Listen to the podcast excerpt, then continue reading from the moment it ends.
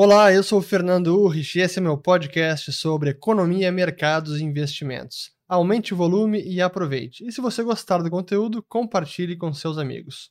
Então, o Conselho de Administração do Twitter aprovou a proposta de compra do Elon Musk para fechar o capital da empresa. Vamos entender os detalhes dessa transação e o que isso significa para o futuro da plataforma e da liberdade de expressão na internet. Pois finalmente o Conselho do Twitter aprovou os termos da proposta do Elon Musk, conforme eu detalhei no vídeo anterior, vou colocar o link aqui em cima para que eu não tenha que repetir tudo que já foi dito. E agora resta aos acionistas do Twitter aprovar a transação e o voto deve ocorrer nas próximas semanas, ainda não há uma data específica, mas espera-se que a transação seja assim aprovada. Pelos reguladores, não há nenhum problema porque pela parte de antitrust concorrencial, não é uma rede social concorrente comprando o Twitter. Então ela deve ser aprovada, a transação deve ser aprovada sem maiores problemas. E o CEO do Twitter afirmou que ela deve ser concluída, toda a operação, entre 3 e 6 meses.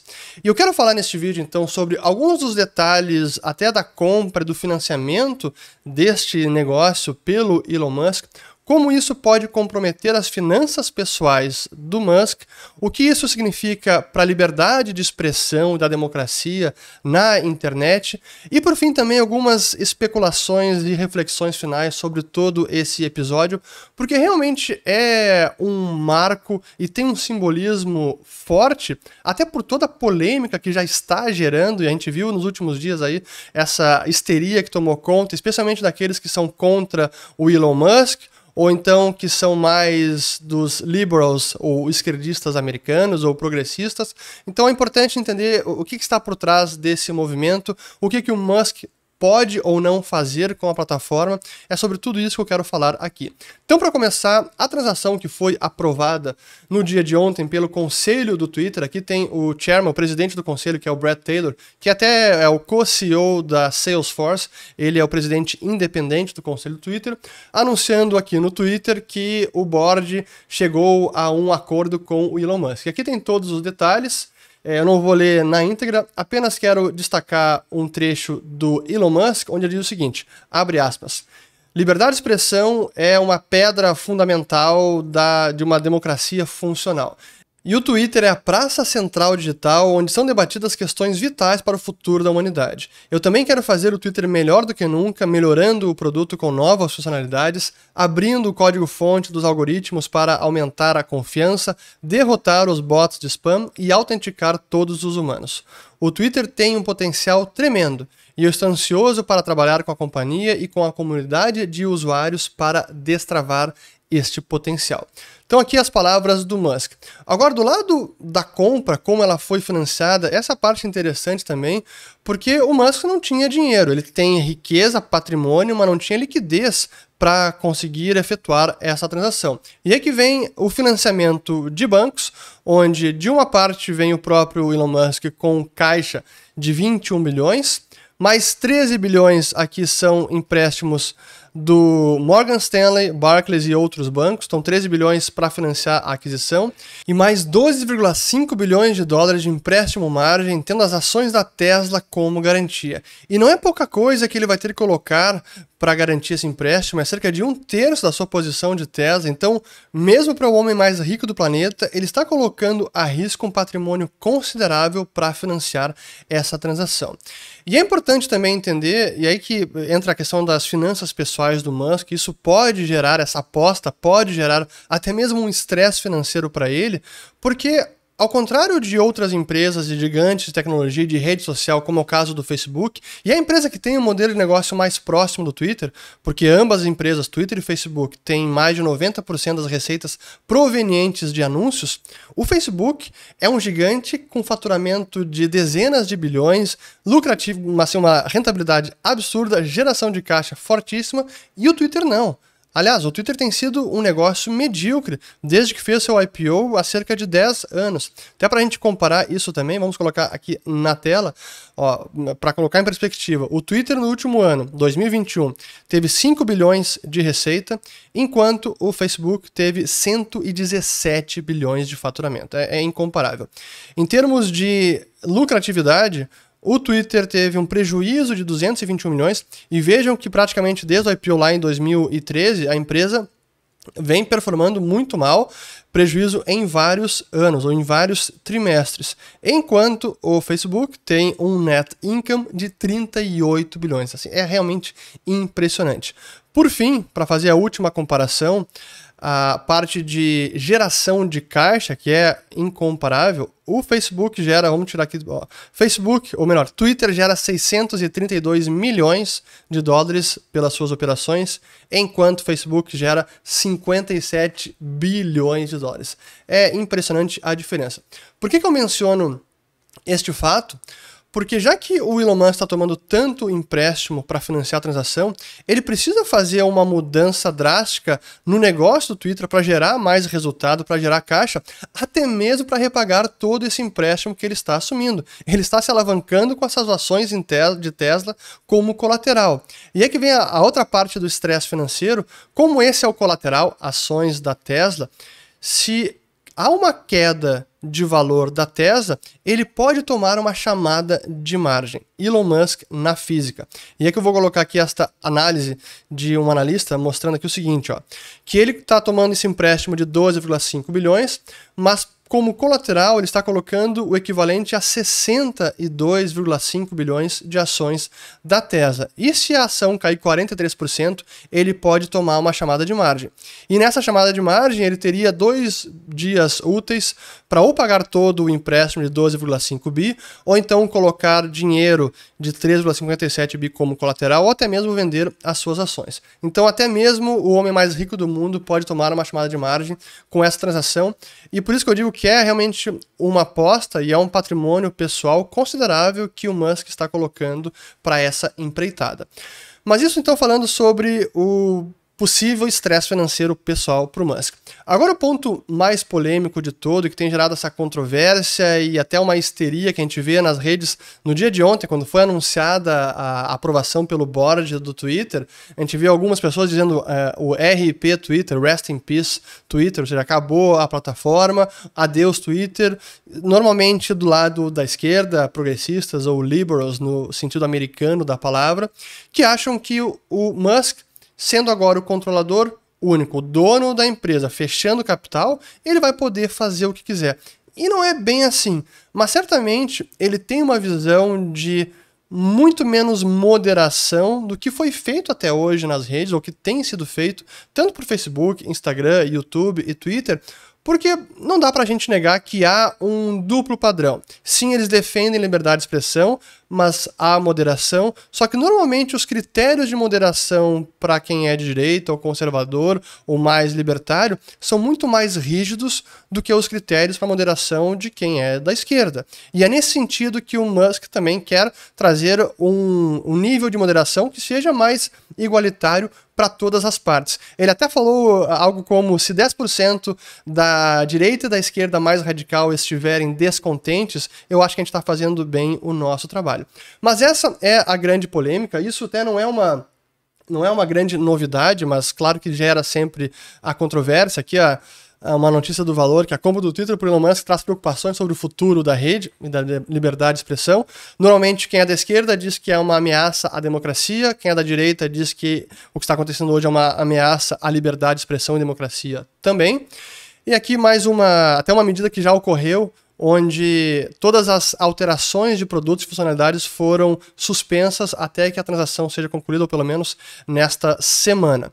E é para mostrar como o Silicon Valley tem um ambiente de negócios muito mais próximo da esquerda, basta ver o total de doações, esses são dados de 2018, total de doações de empregados dessas empresas aos partidos em 2018. É o que eu vou colocar aqui na tela.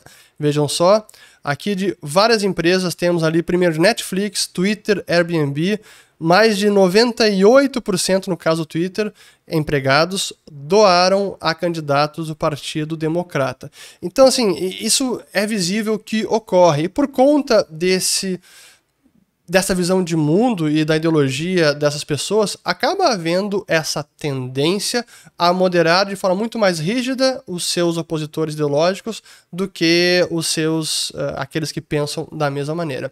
E é nesse sentido que muita gente tem dito especialmente aqueles que não gostam do Musk, que isso é uma ameaça. Ele tomando controle do Twitter é uma ameaça à democracia. Honestamente, eu não vejo dessa forma. Acho que ele poderia sim trazer um maior nivelamento de liberdade de expressão com moderação que invariavelmente as empresas acabam fazendo.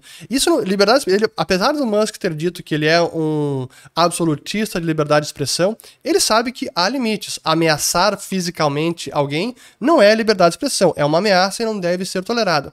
Mas o que a gente vê hoje ocorrendo em termos de moderação das redes vai muito além disso. Tanto é que há aquela polêmica que começou já quando o Trump ainda estava na presidência, de que deveria haver uma alteração da famosa seção 230. Deixa eu até colocar este aqui na tela. Aqui temos ó, o Section 230 do Communications Decency Act de 96, que diz que as empresas de tecnologia são meras intermediárias e não são legalmente responsáveis pelo conteúdo que, estão, que está sendo colocado pelos usuários. O que não acontece com veículos de mídia, como jornais, revistas e canais de TV, porque realmente há uma, um editorial, há uma editoria do conteúdo que está sendo publicado. No caso de rede social como Facebook, Twitter, Instagram, teoricamente isso não ocorre. Isso não ocorrendo, a seção 230 se aplica e isenta essas empresas de responsabilidade legal. A ideia do Trump era alterar, porque, segundo o Trump, já que essas empresas não estão apenas moderando, realmente estão ditando o que pode não pode ser dito, isso não, não é mais apenas um intermediário. É alguém ativamente dizendo o que, que está sendo, o que, que pode ou não ser publicado. Portanto, seção 230 não deveria se aplicar a essas empresas e elas sim devem ser legalmente responsáveis pelo conteúdo. Essa é a ideia do Trump, e até isso foi perguntado agora no dia de ontem, logo depois que saiu a notícia da, da compra pelo Musk para a secretária de imprensa da Casa Branca. Eu vou colocar este vídeo aqui porque é interessante ver uh, exatamente o que ela responde quando o repórter pergunta isso. Então vamos lá e já volto para mim. Just a quick one on the, the breaking news, Twitter agreeing to let Elon Musk uh, purchase, make this, go through this purchase. Uh, do you have a response to that? And does the White House have any concern that this new agreement might have President Trump back on the platform? Well, I'm not going to comment on a specific transaction. Uh, what I can tell you as a general matter, no matter who owns or runs uh, Twitter, uh, the president has long been concerned about the power of large social media platforms, uh, what they have, the power they have over our everyday lives. Has long argued that tech platforms must be held accountable for the harms they cause. Uh, he's been a strong supporter of fundamental reforms to achieve that goal, including reforms to Section 230, enacting antitrust reforms, requiring more transparency, and more. And he's encouraged uh, that uh, there's bipartisan interest in Congress. in terms of what hypothetical policies uh, might uh, happen. I'm just not going to speak to that at this point in time. On the situation Então, é a secretária de imprensa do governo Biden dizendo que não vai comentar a transação específica do Twitter, mas que sim reconhece que as empresas de tecnologia e redes sociais têm uma influência grande nas nossas vidas e que o governo Biden está olhando atentamente em como reformar a seção 230 para garantir liberdade de expressão e moderação e impedir discurso de ódio nas redes sociais. Mas é engraçado ver como a gente está tendo uma grande polarização por conta deste episódio, até olhando as mídias internacionais. O Financial Times, que é um jornal britânico, a gente tem visto algumas manchetes e editoriais aqui, tem uma opinião, como o Twitter pode acabar não ajudando muito a liberdade de expressão, aqui com uma visão mais contrária ao Musk, questionando a sua ideia de libertar o Twitter. Aqui um caso da União Europeia, já que um comissário da União Europeia já em tom de ameaça, dizendo para Elon Musk, olha, que temos regras aqui na União Europeia, então não pode fazer o que quiser. Mas, por outro lado, um editorial do Wall Street Journal muito mais amigável e até interessado em ver, dizendo que no final que é fascinante ver como o Elon Musk vai transformar essa rede social e como a esquerda, os liberals, vão acabar esperneando no meio desse movimento todo. Então, essa é a. É, é o que temos no momento da transação, ela precisa ser concluída, mas a polêmica está no ar e não vai acabar tão cedo. Mas a verdade é que o Musk ele também não tem controle total porque ele tem as suas amarras. Por exemplo, alguns críticos da China estavam dizendo já e, e apoiando e sugerindo ao Musk que ele impedisse as empresas chinesas ou membros do Partido Comunista da China, ou então da Rússia, ou então de países que apoiam terrorismo no Oriente Médio, que impedissem esses usuários de usar a plataforma para expressarem as suas ideias. O problema é que o próprio Musk tem muita ligação com a China por conta da Tesla. Uma das grandes operações da Tesla é na China. Lá está uma fonte das suas receitas, da sua criatividade, da sua operação. Tem a, a Tesla Gigafactory em Xangai, que é uma mega fábrica da empresa. Então vai ser difícil ver o Elon Musk peitando o Partido Comunista Chinês em algum problema dentro do Twitter. Então ele também tem as suas próprias amarras que impede ele de tomar algumas atitudes que seriam talvez celebradas por muitos usuários. Agora, para terminar, que acho que é a reflexão que sempre fica quando se fala de Musk é por que ele está fazendo esse movimento?